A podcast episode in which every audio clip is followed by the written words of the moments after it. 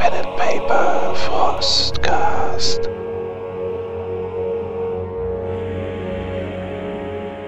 Moin Moin und damit willkommen zu einem weiteren Frostcast. Ich habe mir einen weiteren Experten eingeladen, einen weiteren Freund und zwar Beli. Einen wunderschönen guten Tag. Hallo und wunderschönen guten Tag. Ja, wir wollen uns heute ein bisschen gemeinsam über das äh, System, über die Welt von Hexen 1733 unterhalten.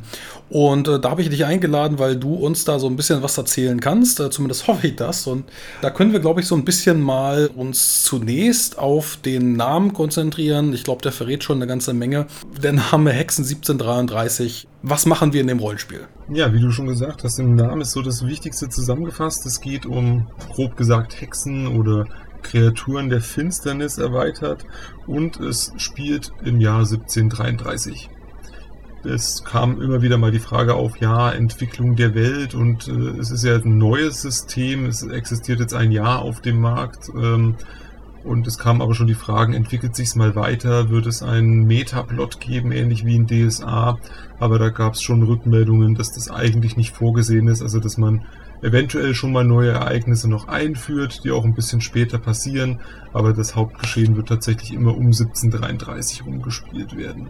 Ich glaube, wir müssen, um die Welt zu verstehen, erst einmal uns ansehen, wo die Hexen, wo diese Höllenkreaturen überhaupt herkommen. Wie hat das denn angefangen?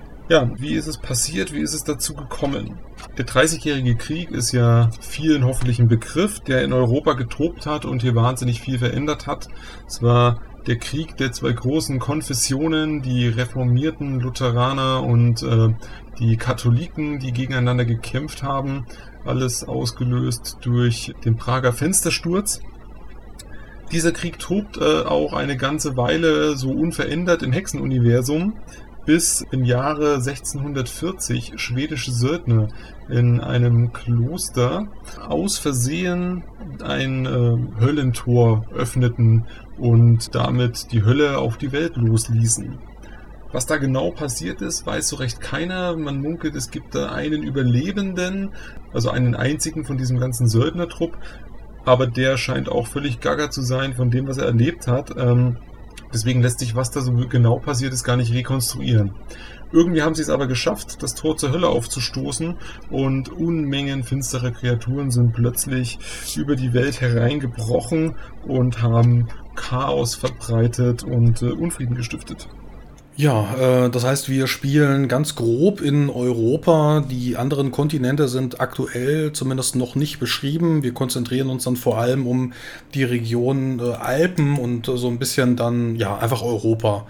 Ähm, wie sieht denn das jetzt aus ähm, mit der Kirche? Die sollte ja auch eigentlich relativ interessant sein. Die sollte ja eine Meinung dazu haben. Äh, gerade wenn dann Dämonen aus der Hölle nach oben brechen. Wie hat denn da vor allem die katholische Kirche darauf reagiert, wenn wir uns dann, ja, Venedig beziehungsweise Rom, wenn wir uns dann angucken, der Vatikan äh, ist ja auch irgendwo leicht südlich von diesem Höllenportal. Wie hat denn der darauf reagiert? Ja, genau. Also das Filmportal ist ja äh, im Schwarzwald aufgebrochen, also südwestliches Deutschland. Die konnten gar nicht so schnell darauf reagieren, weil relativ zügig, nachdem dieses Höhlenportal sich geöffnet hat, gab es einen sogenannten Dämonensturm. Die haben sich also auf dem Schwarzwald geflügelt aufgemacht Richtung Süden über die Alpen und haben in einem Blitzkrieg innerhalb kürzester Zeit Rom in Schutt und Asche gelegt und den Papst getötet. Ich glaube, da kann die Kirche auch nicht mehr wirklich viel gegen ausrichten. Äh, also schon ein relativ großer Schockzustand, Apokalypse, die dann äh, bevorsteht und eigentlich könnte man dann die Welt äh, ja kurz nach dem Jahre 1640 auch schon abhaken und einen Strich hintermachen, oder? Nee, tatsächlich nicht, weil sich da noch viel geändert hat und äh, ja, es haben sich dann, äh, ich vergesse immer die Jahreszahlen und die tollen Namen, aber äh, ich glaube 1670 irgendwie rum gab es dann einen Widerstandskämpfer, der sich äh, aufgemacht hat, um äh, Rom zu befreien. Das ist so die Urgestalt des Jägers äh, sozusagen. Der hat viele Söldner um sich geschart und in einem langen Krieg in einem langen Kampf Rom befreit und sich dann selbst zum ersten Papst außerhalb der apostolischen Sukzession, also der nicht von einem vorherigen Papst ernannt wurde, sozusagen, ernannt und äh, ist seitdem auch Papst. Was der so genau macht, jetzt weiß man nicht, aber die Kirche an sich existiert ja immer noch. Es gibt auch immer noch Äbte, Bischöfe, Pfarrer, ja, die Leute, die ja allen Halt verloren haben und jetzt auch mit einer neuen Herausforderung konfrontiert sind, suchen auch oft Schutz und Zuflucht noch äh, bei der Kirche. Also in bestimmten Regionen hat sie auch tatsächlich noch einen sehr massiven und sehr starken Einfluss. Auch quasi fast noch mehr als historisch zur damaligen Zeit. Das heißt, so nach einem kurzen Schockzustand von grob 30 Jahren haben sich die Menschen so ein bisschen mit den Begebenheiten angefreundet und äh, dann eigene Jäger ausgebildet, äh, Monsterjäger, die dann ausziehen, um nicht nur dann Rom zu befreien, sondern auch die anderen Städte. Ist dann die Welt jetzt wieder okay, wenn du sagst, ähm, das ist so die, die erste Jägergestalt und viele weitere sind darauf dann gefolgt? Haben die dann jetzt nach und nach den Kontinent Europa wieder befreit und eigentlich ist alles wieder an Butter?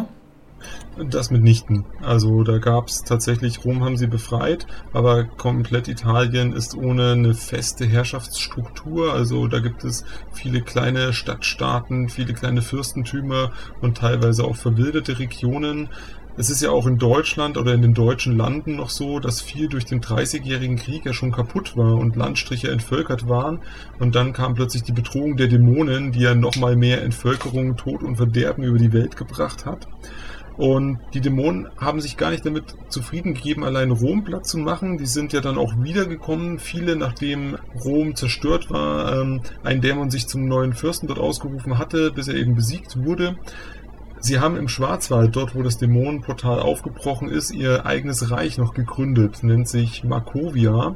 Und in Markovia hat Asmodeus, der Fürst der Dämonen, sieben Dämonenreiche, Königreiche gründen lassen und hat dort Herrscher der verschiedenen, ich sag's mal so, Rassen der finsteren Kreaturen ansiedeln lassen, die sich dann auch tatsächlich hauptsächlich in ihren Territorien dort ansiedeln. Und dieses Fürstentum, äh, dieses Höllenreich Markovia existiert immer noch, ist sehr stark und hatte auch viele Versuche, sich zu expandieren oder die Reiche der Menschen noch zu überfallen.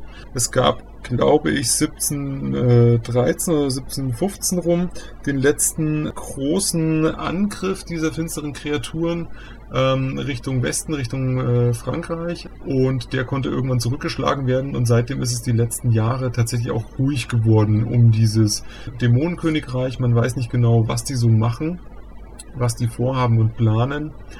Aber die Dämonen und finsteren Geister existieren leider auch nicht nur dort, sondern das war nur so der Anfang. Mit dem Öffnen des Dämonenportals sind Geister in die Welt gekommen, haben überall in Europa Leute, die, deren Geist dafür willig war, ähm, beseelt und haben sie transformiert, also zu Hexen, zu Untoten, zu Vampiren, äh, alte Kreaturen, die immer noch parallel gelebt haben, sind plötzlich aus dem Erdreich wieder aufgebrochen. Die sogenannten Albe, die in Bergregionen, zum Beispiel dem Erzgebirge oder den Alpen, gele Alpen gelebt haben, haben dort auch ihre Reiche gegründet und äh, sind in Konfrontation mit den Reichen der Menschen gestoßen. Und so kann man eigentlich überall in Europa diese finsteren Kreaturen treffen. Also eine sehr düstere Version der, ich sag jetzt einfach mal, Gebrüder Grimm mit finsteren Hexen, mit Dämonen, mit Geistern, Zombies, wenn man sie vielleicht so nennen möchte, oder Albkreaturen, die dich dann im Schlafheim suchen. Dieses Höllenportal ist auch immer noch nicht geschlossen, wenn es da dieses äh, ja, Königreich drumherum gibt. Also man kann da auch gerade relativ wenig machen. Wie sieht denn das jetzt mit Europa aus? Also wenn man jetzt meint, äh, die die Welt muss zusammenhalten, die Menschen sollten jetzt sich den, den nächsten doch warm halten.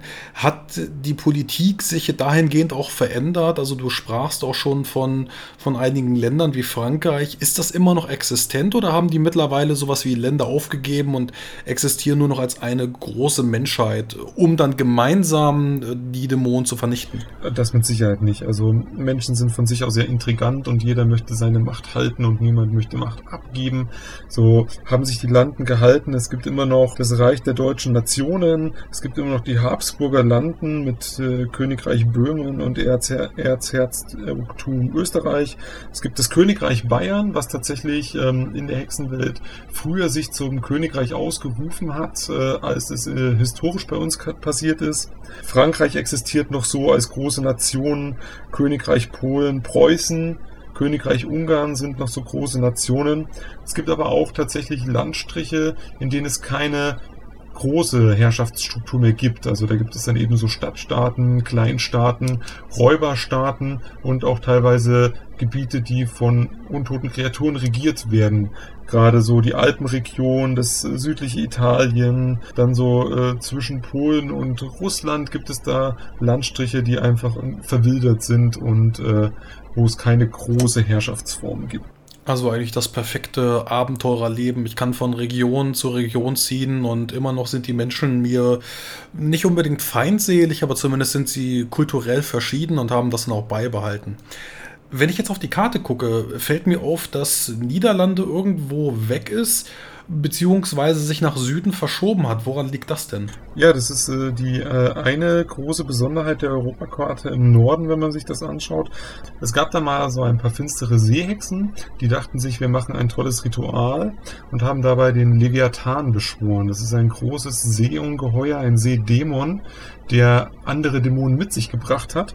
Und äh, mit ihm kam eine riesige Sturmflut, die eigentlich komplett Niederlande überflutet hat und Teile des nördlichen Deutschlands, die ähm, ostfriesischen äh, Inseln auch alle mit äh, überflutet. Und äh, teilweise ist es zurückgegangen und so eine Sumpflandschaft zurückgeblieben, aber das ist nicht mehr bewohnbar. Das nennt sich jetzt auch die untoten Marschen, wo Zombies, Geister und auch Hexen noch regieren. Und mit diesem Leviathan ist quasi auch ein anderes großes Ereignis eingetreten in der Welt, nämlich England wurde komplett abgeschottet auf dem Seeweg. Alle Schiffe, die in Richtung England fahren oder von dort kommen, die haben es nicht leicht und äh, die wenigsten Schiffe überleben dieses äh, Manöver. Und so hat man auch zu England eigentlich gar keinen großen Kontakt mehr. Man weiß nicht, was passiert auf der Insel, ist die überrannt, leben dort noch Menschen und auch die große Kolonialisierung des Commonwealth hat in dem Sinne gar nicht stattgefunden. Ja, so, wenn wir dann äh, ausgehend von dem Jahre 1640 ähm, uns die Welt ansehen, da ist ja eigentlich auch gerade Europa im Aufbruch. Eigentlich wollen sie nach Amerika. Gut, und wenn das jetzt nicht funktioniert, wenn ich nicht mal mehr nach England komme, äh, dann kann ich Amerika ja auch sowieso schon ganz abhaken. Wissen wir, was mit Afrika passiert ist? Hm, aktuell gibt es in den Publikationen äh, noch nichts dazu.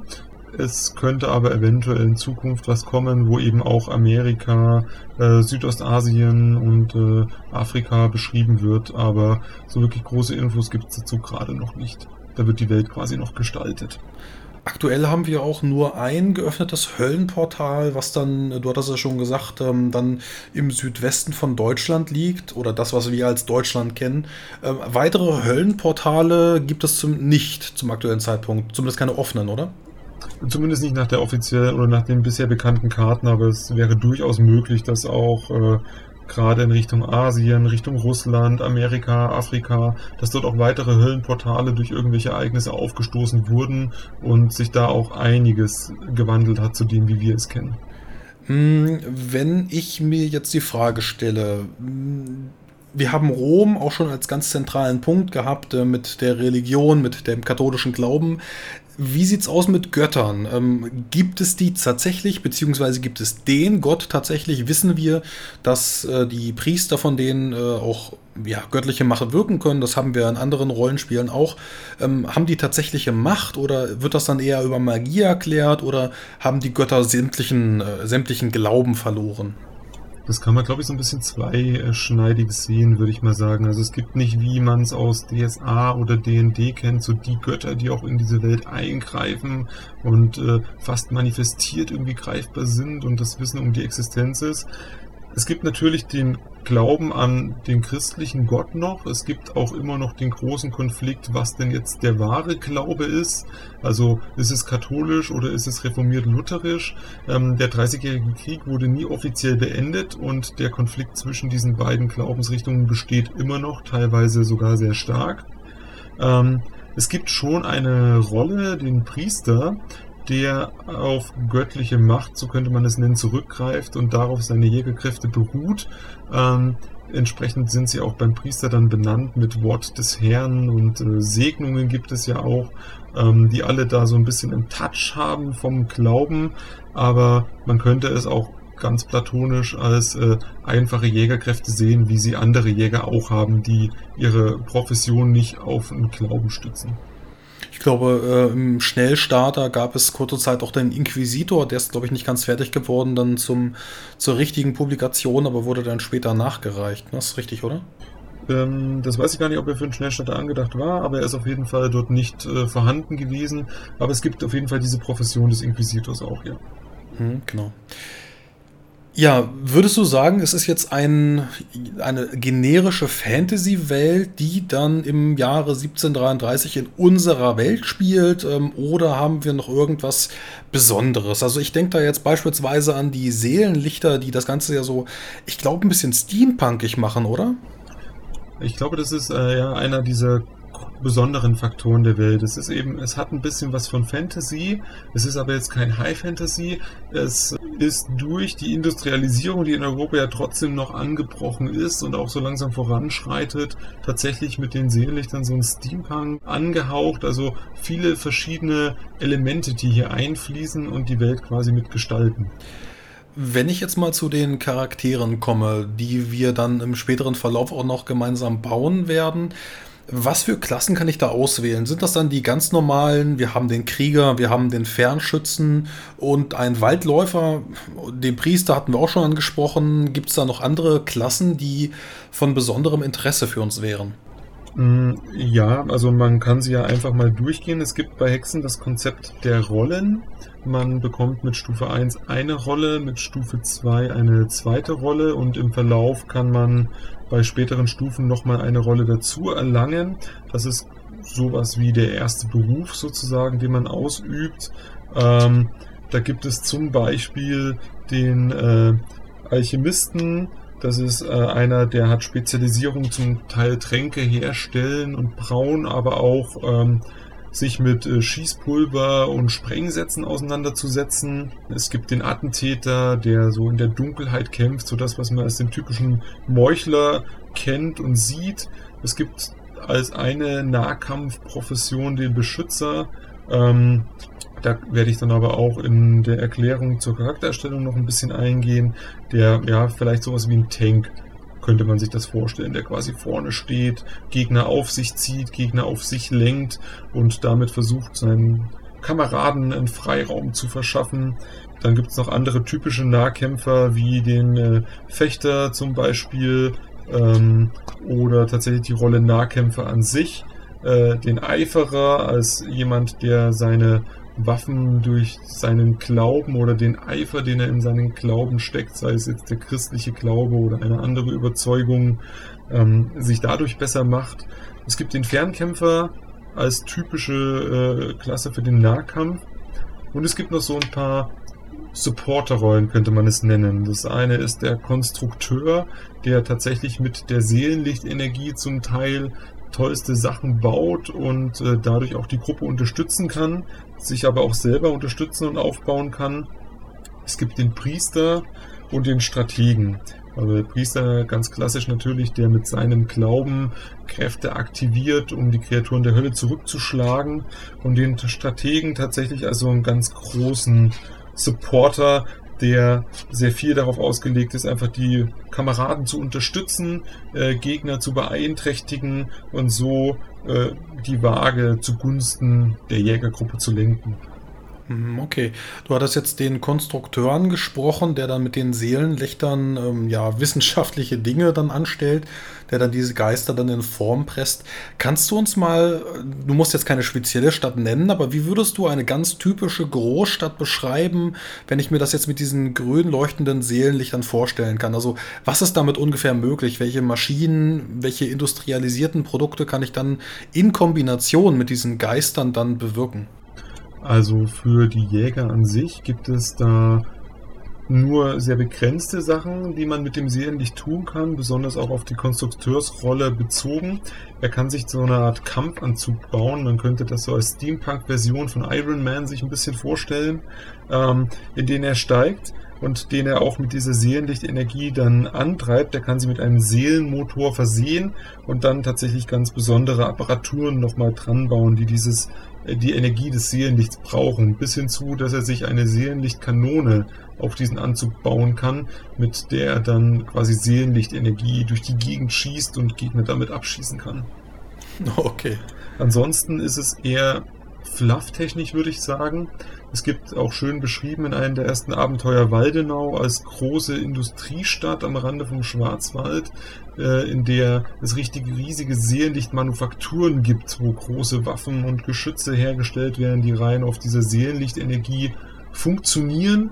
Ja, es gibt dann dort sehr dekadent auch äh, die großen Straßen, die nachts mit Laternen aus diesem Seelenlicht erleuchtet sind, eben dieses grüne Leuchten, was du angesprochen hast. Und äh, dann gibt es zum Beispiel auch eine große Konstrukteursakademie in Frankreich, nahe Paris, die Sorbonne, die Soborniker, die daher stammen und ähm, ja, eben die tollsten Sachen mit zum Teil aus Seelenlicht hergestellten Konstruktionen anstellen. Okay. Was mache ich jetzt im Rollenspiel? Stellen wir uns vor, du äh, setzt jetzt mich gemeinsam mit vier anderen äh, Jägern, so wie sie genannt werden, keine Helden, sondern Jäger, setzt du mich jetzt in einen Plot, meinetwegen, wir fangen in einer Kleinstadt an. Was wäre da jetzt ein ganz typischer Einsteigerplot? Also, was lässt du dann auf uns los? Wie fängt das an? Ist das ganz typische, ja, Steampunk, Fantasy, ähm, hey, meine, meine Bauerstochter fehlt, such die mal und dann äh, gehe ich zum, in dem Fall nicht den schwarzen Magier, sondern sondern eine böse Hexe, die dann diese Tochter in einem schwarzen Turm gefangen hält? Oder wie kann ich mir das vorstellen? Das kann tatsächlich sehr unterschiedlich sein. Also es gibt auch von den ersten Abenteuern sehr, sehr unterschiedliche Sachen. Ähm, da gibt es zum Beispiel zwei Abenteuer, die eher stadtbezogen sind und in einer Stadt stattfinden. Da hat man dann das städtische Leben und äh, ein bisschen Politik noch dabei.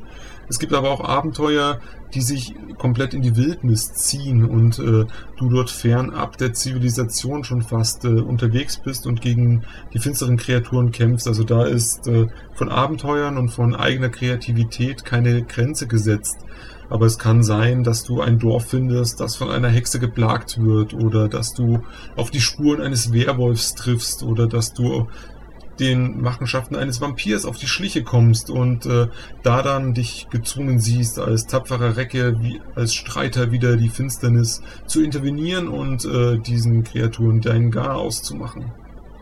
Gibt es neben den offiziellen Quellenbänden und den historischen Hilfsmaterialien, damit ich in dieser Zeit klarkomme, ergänzende Materialien?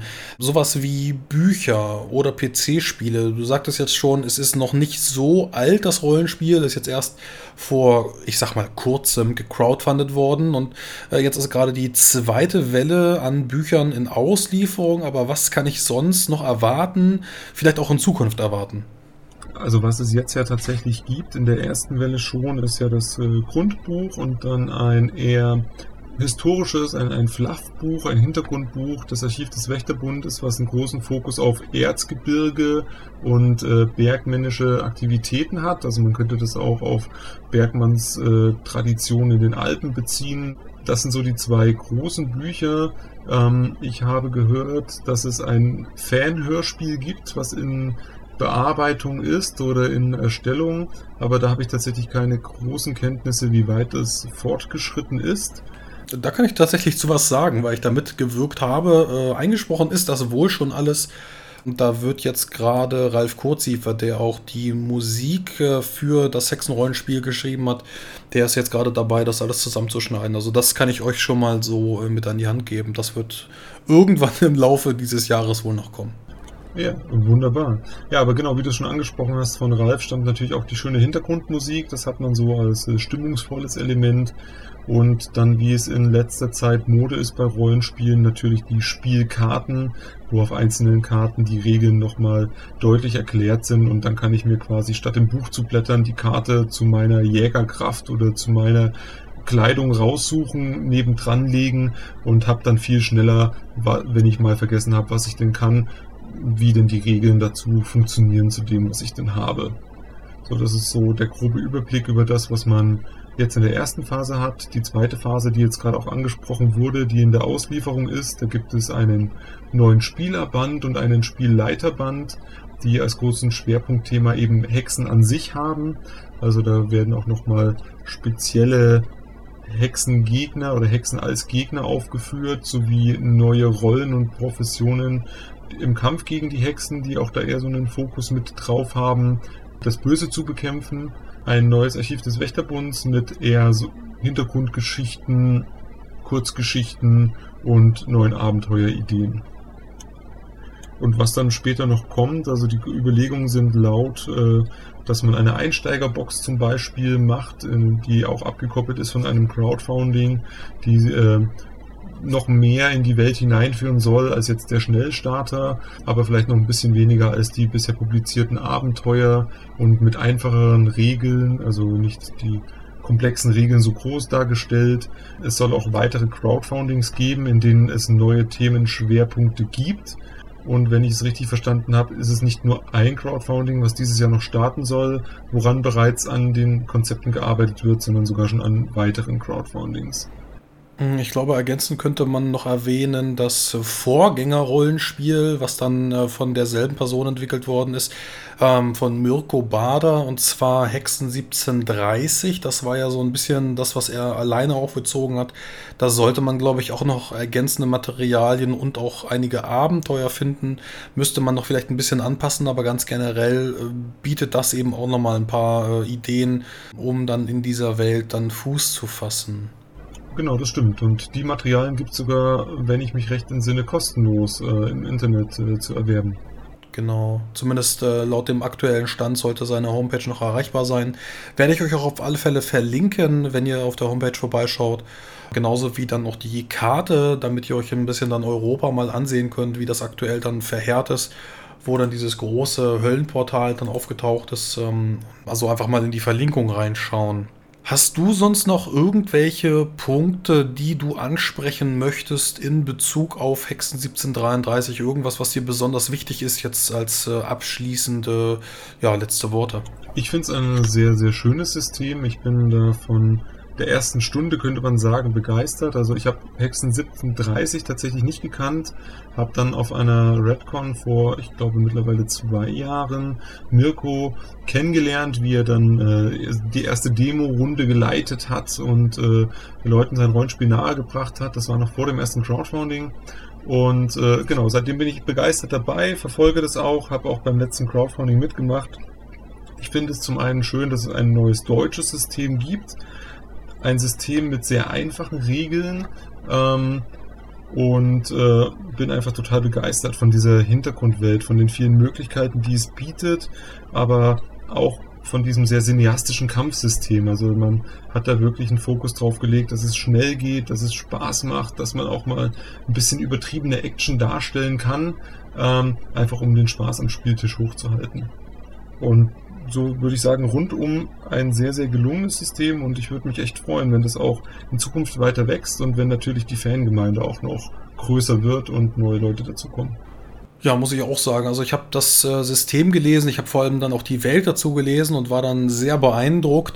Ich bin vor allem dann auch ein Freund oder ich kann mir sehr viele schöne Horrorplots vorstellen, gerade dann in der jüngeren Zeit, wenn man dann 1600, ich sag jetzt mal 50 oder sowas spielt, äh, wenn noch alles sehr, sehr düster ist und wenn gerade dann dieser, dieser Höllenschlund aufgebrochen ist. Also als ich das gelesen habe, da sind bei mir sofort Bilder im Kopf entstanden und äh, da will ich, da will ich einfach dann auch irgendwas erzählen.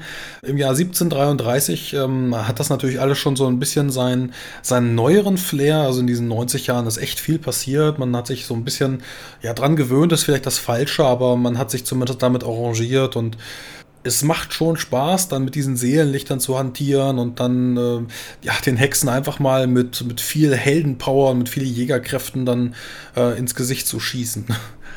Kann man, glaube ich, so sparen. Das auf jeden Fall. Und also da bietet es sehr große Möglichkeiten. Und natürlich das Artwork ist ja, verdammt gut ja, gelungen, muss man sagen. Also in der ersten Phase und in der zweiten Phase jetzt auf jeden Fall auch. Also da haben sie sich echt Mühe gegeben und wahnsinnig Energie reingesteckt und äh, das lässt sich auf jeden Fall sehen. Stimmt, das Artwork habe ich jetzt komplett vergessen, aber das sollte man in dem äh, Fall dann auch erwähnen, denn äh, da haben sie echt herausragende Künstler angeworben, die dann äh, einen gemeinsamen Stil erschaffen haben, der dann sehr cineastisch ist und ähm, allein die Bilder drücken dann auch schon diese, oh, diese, diese rohe Energie aus, die man dann bändigen muss. Gut, ich glaube, damit haben wir einen ersten Überblick über äh, das aktuelle Hexenprojekt gegeben, oder? Ich denke schon. Also als erste Information äh, gut gelungen. Es gibt natürlich wahrscheinlich noch tausend andere Sachen zu sagen, was man noch an speziellen Abenteuern machen kann. Aber der Charakterbau zum Beispiel, da kommen wir jetzt dann später noch drauf. Ansonsten kann man sagen, schaut es euch an, holt euch den Schnellstarter, probiert es mal auf einer Convention aus und äh, guckt, ob es euch taugt.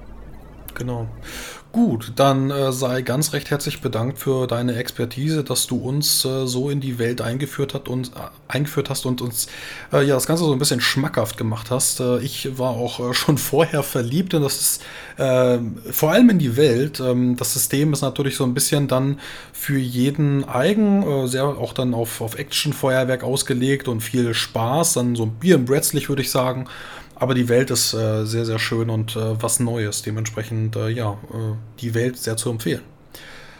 Damit bedanke ich mich für die Aufmerksamkeit und wünsche euch noch einen schönen Tag. Wir sehen uns beim nächsten Mal wieder. Bis dann. Ciao. Tschüss.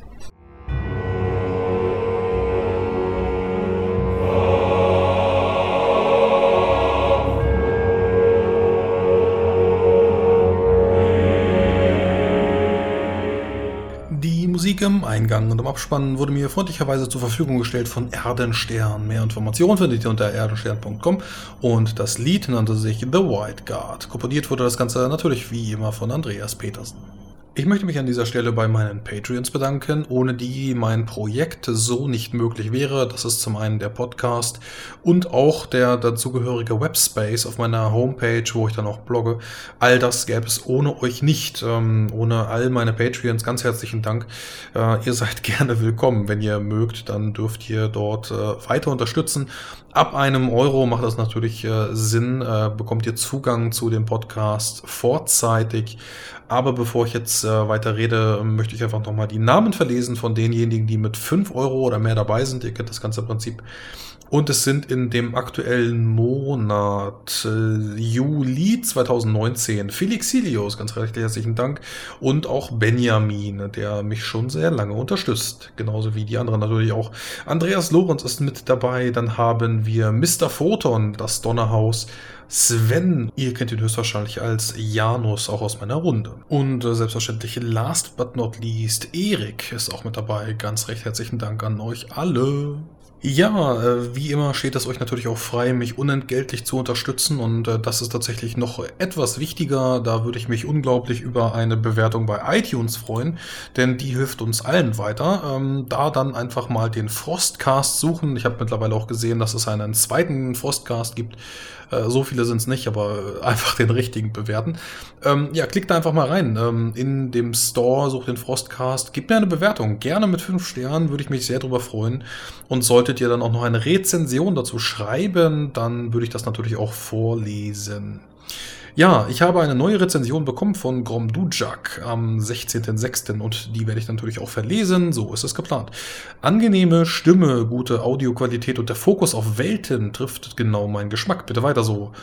Äh, ja, ähm, ich freue mich auch, dass mein Konzept so gefällt. Ähm, die Regeln macht, glaube ich, nicht so wirklich Sinn, dass ich das erkläre äh, in einem Podcast, wenn wir da kein Bildmaterial haben, wenn wir da keine äh, Ausschnitte zeigen können oder sowas. Das macht äh, in meinen Augen nicht so sehr viel Sinn. Wir schauen einfach mal, wie viel Welten es noch so gibt, beziehungsweise wie viele äh, einzelnen Themen wir da noch besprechen. Aber äh, aktuell ja, ist da noch sehr viel Material übrig. Gut, ähm, wie gesagt, weitere Rezensionen einfach bei iTunes hinterlassen. Das hilft mir noch mit am meisten groß zu werden. Ja, das war's äh, mit dieser Episode. Ganz recht herzlichen Dank, dass ihr bis zu dieser Stelle durchgehalten habt. Ähm, die Nummer 15, äh, Hexen, nur 30 Minuten, aber ich habe mich auch keine zeitliche Beschränkung gegeben. Äh, ich sage immer, so lange wie es dauert, dauert es. Und wenn das 90 Minuten sind, dann sind es 90. Wenn es 30 sind, dann sind es 30. Die Welt ist noch sehr jung. Wir können natürlich noch eine ganze Menge auch über Abenteuer reden, über die Kampagnen. Die Abenteuer dazu selber sind auch herausragend gut. Ich habe auch schon die die verschiedensten Rezensionen dazu gemacht. Habe mich auch schon mit Mirko Bader unterhalten, dem äh, Entwickler des Ganzen. Auch da werdet ihr weitere Verlinkungen auf meiner Homepage finden zu YouTube. Auch da dürft ihr gerne reinschauen. Damit verabschiede ich mich von euch und wir sehen und hören uns beim nächsten Mal wieder. Bis dann, ciao.